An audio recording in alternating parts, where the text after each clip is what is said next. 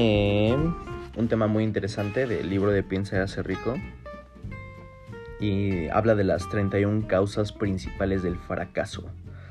Ok, 31 causas principales del fracaso. Me acuerdo que hace como, no sé, 2, 4 años, entre 2 y 4 años que leí esto, yo le puse una, un tachecito a los que no tenía y una palomita a los que sí tenía. Para justamente leerlo dentro de unos años y ver cuáles les había tacheado y cuáles les, les había palomeado. Así que pues valdría la pena que también lo hicieras, que vieras esta lista de 31 causas principales del fracaso y le vayas poniendo una palomita si la tienes, un tachecito si no la tienes. Y dentro de un año, por ejemplo, dentro de un año que a lo mejor eh, si eres constante, pues vas a seguir dentro de este programa de mentor. Dentro de un año vas a poder ver cuáles causas del fracaso ya las eliminaste, cuáles ya las trabajaste y cuáles las sigues teniendo. Así que vamos con ello. La mayor tragedia de la vida es la de los hombres y las mujeres que son empeñosos y sin embargo fracasan. ¿no? Hablan acerca de que hay muchos genios quebrados, mucha gente que es trabajadora, que es lista, que es todo eso y aún así pues, no, no generan éxito. La tragedia reside en la abrumadora mayoría de personas que fracasan en comparación con las pocas que alcanzan el éxito. De hecho se dice que solamente el 3% de las personas en el planeta alcanzan lo que lo que quieren, lo que sueñan, solamente el 3%. Hay algo radicalmente mal en la civilización y un sistema de educación que permite que el 98% de las personas vayan por la vida como fracasados. Bueno, aquí esta estadística es más pesimista, ¿no? Mi análisis demostró que hay 31 razones, ¿ok? Hay 31 razones fundamentales para el fracaso y 13 principios importantes, los 13 pasos hacia la riqueza. ¿ok? Oye, es bastante curioso la numeración con esto, ¿no? 31 y al revés 13. 13 pasos, 31 razones. 31 cosas que evitar, 13 pasos que lograr. Y pues también eso, eso, eso concuerda mucho con que a final de cuentas la vida tiene más peligros que cosas que, que, te, llevan al éxito. Se dice por ahí también que lo, lo único que, o sea, que lo que te va a llevar a ti al éxito es una media docena de cosas, no es tanto, o sea, media docena o una docena de cosas, 12, 13 pasos, te van a permitir lograr el éxito. No son tantas cosas, son más cosas las que tienes que evitar. ¿No? Esta es una cosa que yo aprendí en el ajedrez, a mí me gusta mucho jugar ajedrez, porque pues yo lo jugaba cuando era niño con mi papá cada fin de semana, cada fin de, cada fin de semana jugábamos ajedrez. Y mi papá siempre me ganaba, no hubo una sola vez en la que le ganaba. Y siempre me esforzaba y siempre pensaba, me acuerdo que eran partidas luego de dos horas, tres horas. Y nunca, nunca, nunca, nunca le pude ganar a mi papá.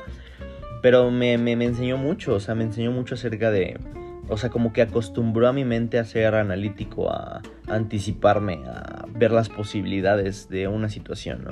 Como que me sirvió mucho para, para, como para entrenar mi mente a eso. Y algo que descubrí en el ajedrez es que a veces no gana la persona que, que tiene más aciertos, sino la persona que comete menos errores. No, recuerda esa frase. A veces no gana la persona que tiene más aciertos, sino la persona que comete menos errores. A veces no es tanto lo que haces, sino lo que dejas de hacer, lo que marca la diferencia. Ese es un, eso es un conocimiento bastante, bastante poderoso, ¿no? A veces no gana el juego quien tiene más aciertos, sino quien menos errores comete. Entonces ahorita vamos a ver los errores más garrafales que cometen las personas para que tú no lo cometas. A medida que lea la lista, vaya marcando punto por punto cuántas de estas causas de fracaso se, interponen entre usted y el éxito. Causa número 1. Antecedentes hereditarios desfavorables. Eh, poco nada es lo que se puede hacer por las personas que nacen con un poder cerebral deficiente. No, no sé, algo así como de síndrome de Down o un retraso mental, algo así. La filosofía de piensa y hace rico solo ofrece un único método para salvar esta dificultad y es el trabajo con equipos Mastermind. Vale la pena señalar, sin embargo, que esta es la única de las 31 causas del fracaso que ningún individuo puede corregir con facilidad. Es decir, a pesar de que es una causa del fracaso, se puede corregir, se puede superar. Hay una técnica llamada los equipos Mastermind que puede hacer que a pesar de algún antecedente hereditario desfavorable, eh, puedas alcanzar el éxito. Punto número 2. Falta de un propósito definido en la vida. No hay esperanza de éxito para la persona que carece de un propósito central o de un objetivo definido al cual dirigirse. 98% de las personas a quienes analicé no lo tenían. Y quizás esa fue la causa principal de su fracaso. Es decir, tienes que tener un propósito definido. Punto número 3. Falta de ambición para elevarse por encima de la mediocridad. No ofrecemos esperanzas a la persona que es tan indiferente, que no le interesa avanzar en la vida y que no está dispuesta a pagar el precio. Ok, mucha gente pues ya se agarró esa frase como para programar a la gente para que compren productos y servicios, pero al final de cuentas pagar el precio es tomar acción, es hacer, hacerlo es lo necesario, ¿no? Em, hay una frase que, que mi chica dice, dice mucho que a veces hay que perder para ganar. Muchas veces hay que perder para ganar. Se me quedó muy grabado esa frase que tiene ella. A veces tengo que perder para ganar. ¿no? Falta de ambición para elevarse por encima de la mediocridad. Punto número 3. Punto número 4. Educación insuficiente. Esta es una desventaja que se puede superar, superar con relativa facilidad. La experiencia ha demostrado que las personas mejor educadas son, con frecuencia, aquellas a quienes se considera autodidactas ser una persona con educación requiere algo más que un título universitario. ¿no? Aunque tú tengas un título universitario, no es suficiente. Una persona educada es cualquiera que haya aprendido a conseguir lo que quiere de la vida sin violar los derechos de los demás. La educación consistente tanto en conocimiento como en saber aplicarlo con eficacia y, con eficacia y persistencia. A la gente no se le paga solo por lo que sabe, sino más bien por lo que hace con lo que sabe. Este debería ser como nuestro mantra de todos los días. No es lo que sabes, sino lo que haces con lo que sabes, lo que realmente va a marcar una diferencia en tu vida, en tus negocios, en tu familia, en, todo lo que tú hagas. No es lo que sabes, es lo que haces con lo que sabes. Punto número 5. Falta de autodisciplina. La disciplina proviene del autocontrol. Y eso significa que uno debe controlar todas las cualidades negativas. Antes de poder controlar estas condiciones, usted debe empezar por controlarse a usted mismo. El dominio de uno mismo es la tarea más difícil que se puede abordar. También esa es una frase em, de mi chica que dice mucho, a veces la batalla más dura es contigo mismo. La batalla contigo mismo es la más difícil de afrontar. Si usted no es capaz de conquistar a su yo, será conquistado por su propio yo. Cuando se mira al espejo podrá ver al mismo tiempo a su mejor amigo y a su peor enemigo. Punto número 6. Mala salud. Nadie que no tenga buena salud puede gozar de un éxito perdurable. Es posible controlar muchas causas de la mala salud, entre ellas las principales son A. Comer en exceso alimentos que dañan la salud. B. Hábitos de pensamiento erróneos, conducentes a la expresión de actitudes negativas. C. Abusos y excesiva complacencia en la vida sexual. Date cuenta, eso es algo de lo que no se habla mucho, pero abusos y excesiva complacencia en la vida sexual. Punto D, falta de ejercicio físico adecuado. En la mañana estaba escuchando una entrevista eh, que le estaban preguntando a un, igual a un speaker, le estaba preguntando, oye, ¿cuál es la mejor forma de poder eh, salir de una depresión, de una causa negativa, de un de hábitos negativos y él decía hacer ejercicio porque hacer ejercicio controla tu corporalidad ¿no? No puedes estar deprimido y moverte, ¿no? Vigorosamente, o sea, es completamente opuesto. De hecho, tiene, tiene algo más que ver con, que con las oxitocinas y las dopaminas que generas. Tiene algo más que ver con la memoria muscular, ¿no? La, memoria de tu cuerpo. ¿Ok? La forma en la que mueves tu cuerpo son las señales que le inyectas a tu cuerpo. De hecho, valdría la pena que recién levantado, pues hicieras algo como tomarte una, una ducha fría, ¿no? O algo que cambie tu corporalidad, que cambie tu bioquímica y de esa manera puedas iniciar el día de una mejor manera. Punto número C, una provisión insuficiente, insuficiente de aire fresco debido a una respiración inadecuada. ¿Te das cuenta? Incluso una respiración inadecuada puede causar estragos en tu salud.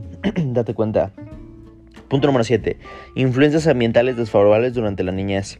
Árbol que crece torcido, jamás su tronco endereza. ¿Recuerdas esa frase? Influencias ambientales desfavorables durante la niñez. Yo le puse palomita ahí. Dice el refrán, la mayoría de las personas con tendencias criminales las han adquirido como resultado de un ambiente desfavorable y de relaciones inapropiadas durante su niñez.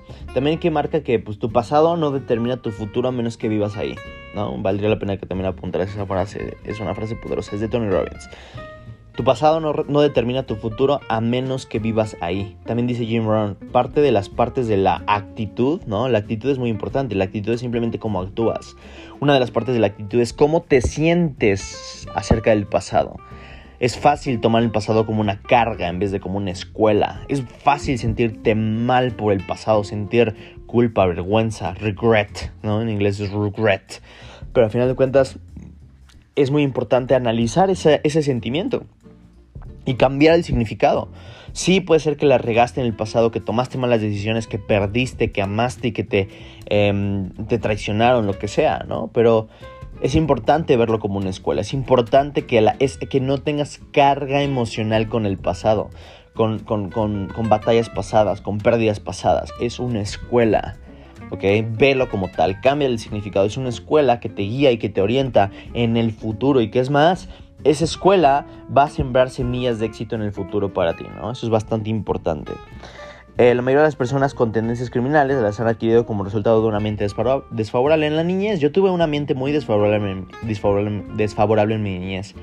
Eh, mi madre es de Sonora, mi mamá acostumbraba pues a educarnos a punta de golpes, a punta de, eh, no sé, patadas, regaños, eh, maltrato psicológico, you name it, ¿no?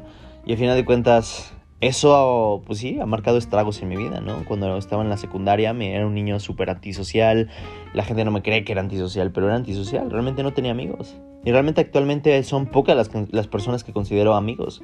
No soy una persona demasiado confiada, no confío demasiado en la gente.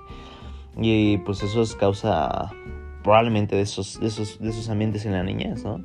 Entonces mi mamá era muy agresiva, mi papá pues no, era agresivo, mi papá considero que es un hombre muy tranquilo, pero como mi mamá era muy explosiva, pues también eh, mis papás se peleaban muchísimo, ¿no? Eran peleas prácticamente diarias. Y a mí me tocaba ser como el mediador, ¿no? Era como la persona que de repente sacaba a mi papá, ¿no? Porque ya la situación era insostenible.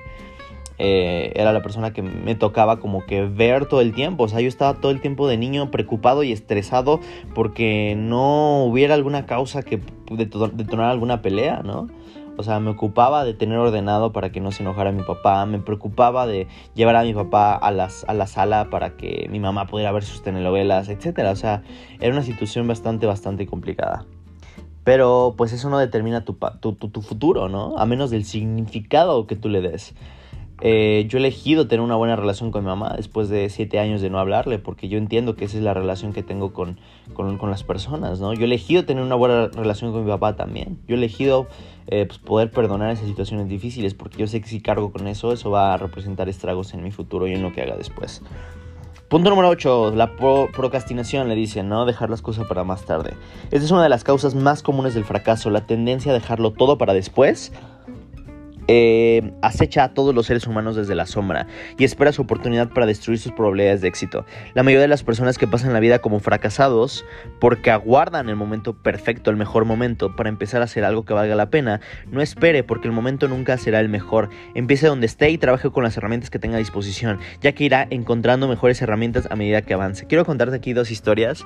Eh, una Em, pues yo cuando era niño, como te dije, era muy, era muy solitario, ¿no? Bueno, cuando estaba en la secundaria, preparatoria, cuando entré en la preparatoria fue como de, bueno, ya, ya me harté de ser un chico solitario, ya me, ya me harté de ser un chico encerrado, así que voy a buscar cosas nuevas, voy a buscar nuevas experiencias, voy a buscar hacer amigos. Y se me hacía súper complicado, la verdad es que no estaba acostumbrado a, a, a, tener amigos, a socializar, pero lo intenté, hice un esfuerzo, entonces tuve, tuve lecciones muy duras, ¿no? Tanto en la parte personal como en la parte social. Eh, me di cuenta que no, bueno, con varias, o sea, varias cosas de la dinámica social que se hacía ahí. Yo me intenté juntar con los chicos populares, ¿no? Yo ni sabía que eran chicos populares, yo solamente me caían bien, ¿no? Entonces de repente el líder de la manada llega y me dice, oye, ¿qué no te das cuenta que a nadie le caes bien? Lárgate, ¿no? Entonces era como, ah, fue una experiencia bastante dura, ¿no? Y pues me fui con los nerds, ¿no? con los frikis, les decían, con aquellas personas que se la pasaban toda la tarde en, la, en las computadoras jugando jugaban por ahí Age of Empires y no sé qué, otras cosas jugaban, pero pues ellos me aceptaron, ¿no? Ellos me aceptaron, me dieron la bienvenida y aprendí que era bastante útil tener amigos nerds porque te pasaban tareas y así, ¿no? Entonces era bastante útil para mí.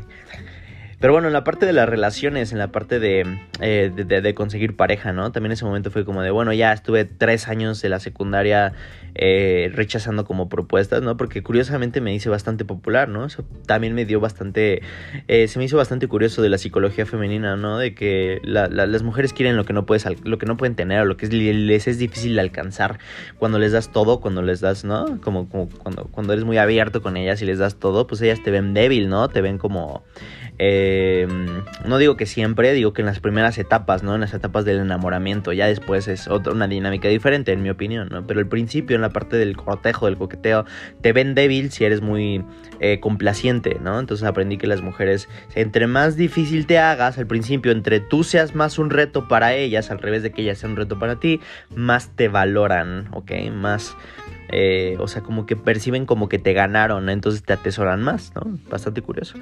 Pero pues a final de cuentas yo pensaba, ¿no? Así de, ¿cuál es el momento perfecto? Me gusta esta chica, ¿cómo me acerco? Me di cuenta que justamente eso, no existe el momento perfecto. No existe el momento perfecto para acercarte, no, no existe el momento perfecto para, eh, para darle un beso, no, existe el momento perfecto para eh, pedirle que sea tu novia, no existe el momento perfecto para pedirle matrimonio, no existe el momento perfecto.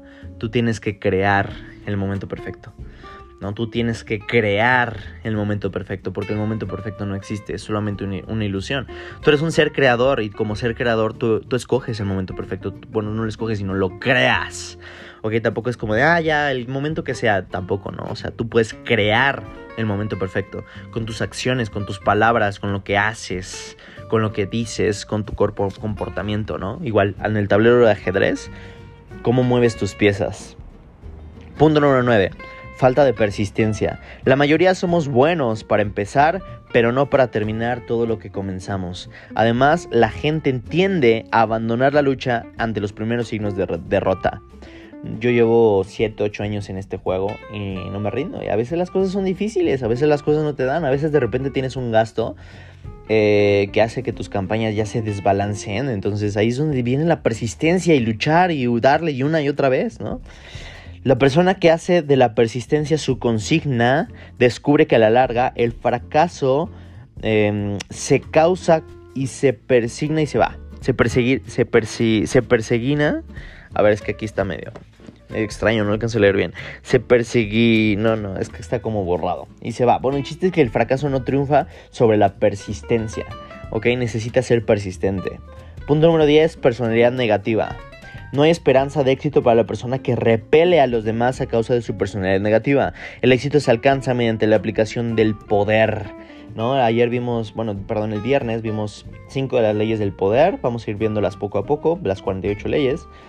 Em, y así, pero o sea, el éxito se alcanza mediante la aplicación del poder. Y el poder se consigue mediante esfuerzos de cooperación con otras personas, con ganarte a la gente, ¿no? Seducir a la gente, atraer a la gente.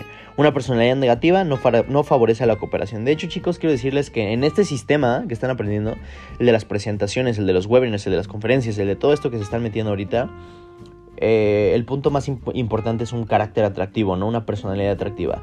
Si no tienes una personalidad atractiva va a ser muy, muy difícil que tengas éxito. Tienes que ser atractivo, no que seas atractivo físicamente, sino que desarrolles una personalidad que sea atractiva. Desarrolles una personalidad que inspire el respeto inspire a las personas a seguirte. Ok, eso es muy importante. Punto número 12. Deseo incontrolado de conseguir algo sin dar nada a cambio. El instinto de participar en apuestas arrastra a millones de personas al fracaso. Eso para mí incluye las inversiones, ¿no? Por eso yo no me meto en las inversiones. Es un tema. Yo, yo no digo que sea un, un mal negocio, pero, o sea, de hecho puedes ganar mucho dinero ahí, pero yo prefiero evitar ese tema de las criptomonedas, de las inversiones, de todo eso.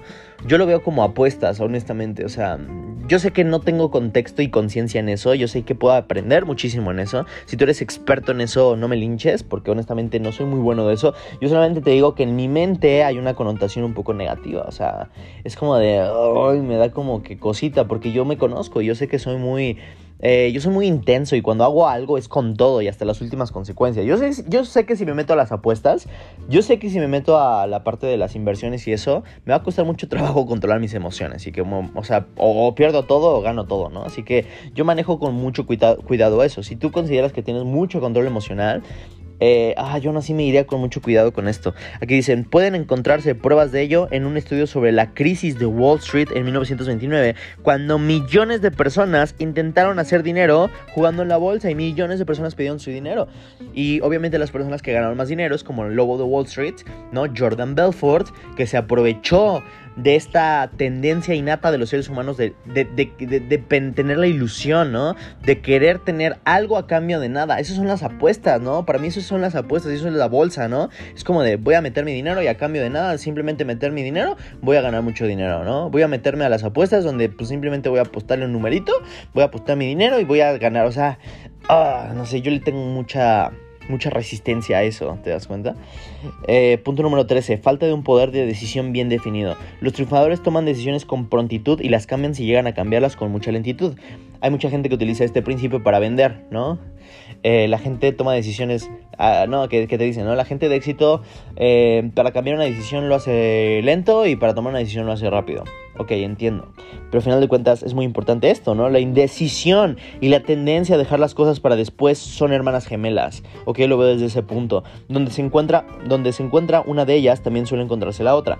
Apúrese a anular esa pareja antes de que lo encadene irremediablemente en la rueda del fracaso. Es decir, cuando tengas un propósito definido, toma acción. No lo pienses tanto, es una causa del fracaso. También lo puedes usar como cierre de ventas. Pero bueno, punto número 14. Uno o más de los seis temores básicos. En un capítulo posterior se encontrará un análisis de esos temores. Es necesario dominarlos para poder comercializar servicios con eficacia. El otro día también estaba leyendo un libro de, de, Napoleón Hill que decía Conversaciones con el Diablo. Es muy interesante ese libro. O sea, me, intriga mucho y me pone los piel, la, piel de la piel chinita, ¿no? Pero al final de cuentas habla acerca de que habla de que el diablo solamente es energía y es algo que existe en el universo, ¿no? Es la parte negativa del átomo, ¿no?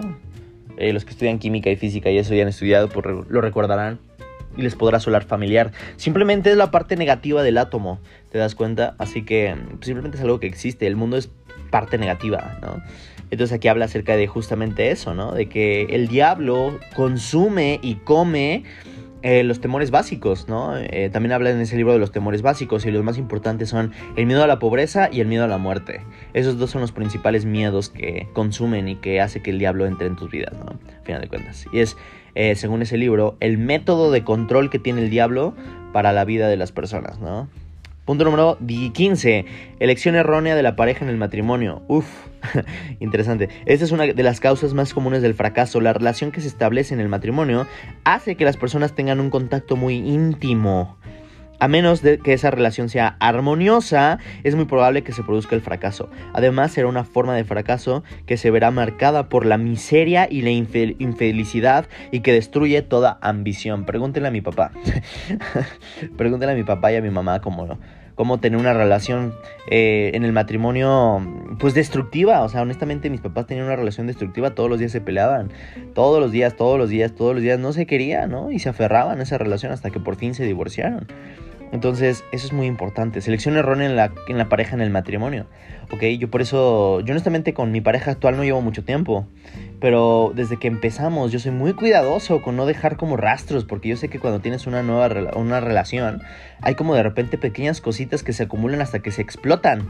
Ok, y después de que explotan ya es muy difícil poder, poder recuperarlas, ¿no? Yo lo vi con, con la relación de mis padres. Ok, al principio yo me acuerdo que se amaban, que se querían, ¿no? Que se tenían mucho aprecio, pues por algo, por algo tuvieron hijos, ¿no? Por algo nací yo.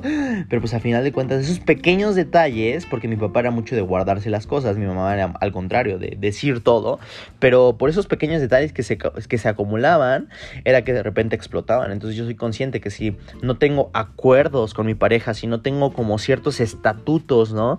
Eh, que, que, lo tenemos así como, como, pues como acuerdos, ¿no? ¿Y cuál es la consecuencia de, de infringir esos acuerdos? Pues que, la, que, no hay, de que no hay relación, ¿no? Si no hay confianza, no hay relación. Si no hay acuerdos, si no hay lealtad, si no hay fidelidad, pues a final de cuentas no existe la relación, ¿no?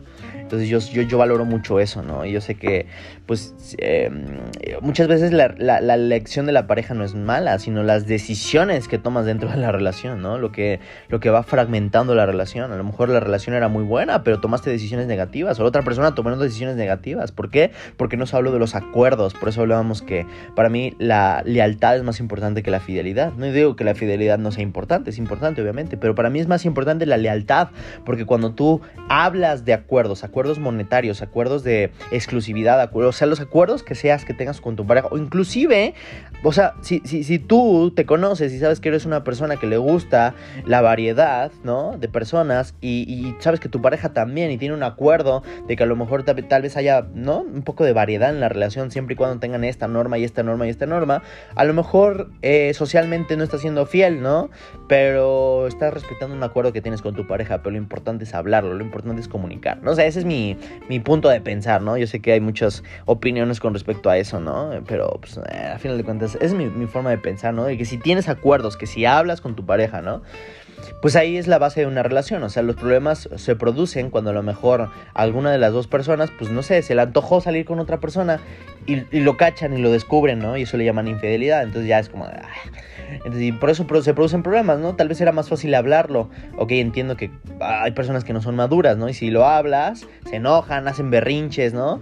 Porque son inmaduras, ¿no? Son personas inmaduras. Ok, bueno, entonces ahí también viene este tema de la selección correcta de la pareja, ¿no? Bueno, yo creo que es un tema que podríamos hablar horas y horas y horas y horas. Voy al siguiente punto, ¿no? Punto número 16, precaución excesiva. La, la, la, persona que no corre riesgos tendrá que conformarse con lo que queda después de que otros, otros han elegido. En otras palabras, las obras, ¿no? Eh, la precaución excesiva es tan perniciosa que como la falta de precaución. Hay que evitar ambos extremos. La vida en sí está llena de riesgos. Decía Jim Rohn, ah, ¿quieres vivir seguro? ¿Quieres vivir una vida segura? Está bien, está bien. Pongan a este tipo en la esquina, pónganle una cobija, denle comida en la mañana, tarde y en la noche. Eh, cuídalo, ¿no? O sea, probablemente va a vivir 100 años, ¿no? Sin peligro. Y la persona dice, oye, pero espérame, ¿qué, ¿qué, qué, estilo de vida es este? Exacto, ¿qué estilo de vida es la precaución excesiva? ¿Te das cuenta? Punto número 17. Selección errónea de los asociados en los negocios. Muy parecido a la pareja, ¿no? Esa es una de las causas más comunes del fracaso en los negocios al comercializar servicios personales. Debemos ser muy cuidadosos al elegir un encargado o jefe capaz de inspirarnos, que sea inteligente y triunfador. Las personas emulamos a aquellos con los que tenemos una asociación más estrecha. Así que elija un jefe o alguien que valga la pena emular. 18. Superstición y perjuicio. La superstición es una de las formas de miedo y también un signo de ignorancia. Los triunfadores son personas de mentalidad abierta que no le temen a nada. ¿Ok? Superstición y perjuicio. Es algo muy importante que es una causa del fracaso. 19. Elección vocacional errónea. Nadie puede triunfar si se encamina por una senda que no le gusta. El paso más esencial en la comercialización de servicios personales consiste en elegir una ocupación en la cual usted pueda consagrarse de todo corazón. En otras palabras, si no te apasiona lo que haces, probablemente fracases en eso que haces. O al menos no llegues a las cumbres del éxito en eso que haces. Punto 21. El hábito de gastar indiscriminadamente. Lo digo con énfasis porque honestamente ese todavía la sigo teniendo. Me gusta gastar mucho, soy muy gastalón. Los despilfarradores no pueden tener éxito, sobre todo porque viven siempre con el temor a la pobreza.